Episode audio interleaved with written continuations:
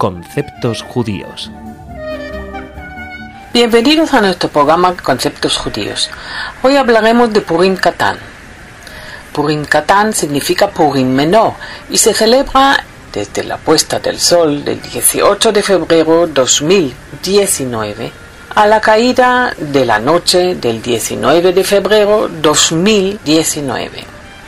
Año 5782 de la puesta del sol del 14 de febrero 2022 a la caída de la noche del 15 de febrero 2022.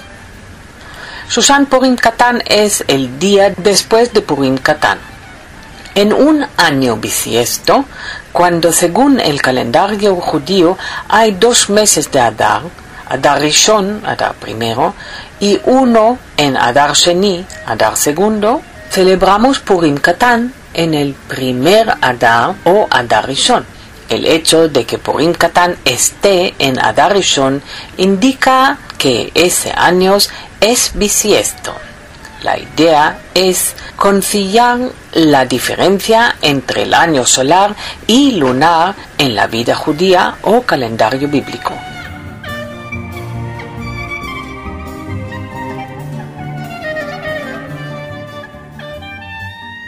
Cuando el calendario judío tiene 13 meses en lugar de los habituales 12, se le conoce como año de embarazo. Es como si el año está embarazado con un mes adicional en su vientre. Así el mes adicional, llamado Adarishon, se llama mes de embarazo. El mes 13 se llama entonces Adar Sheni. Purim Katán también se llamó el decimocuarto del primer Adar en la Gemara. Por lo tanto, cuando optamos por usar el término Purim Katán, hacemos hincapié en que es más pequeño que Purim. Sin embargo, viene primero. En el caso de Purim del día siguiente es Susan Purim. Y en el caso de Purim Katán es Susan Purim Katán. Purim Katán adquiere una característica interesante porque el Talmud Yerushalmi anota que el año del histórico Purim era año bisiesto y que Purim tuvo lugar en Adar Rishon, el Adar primero.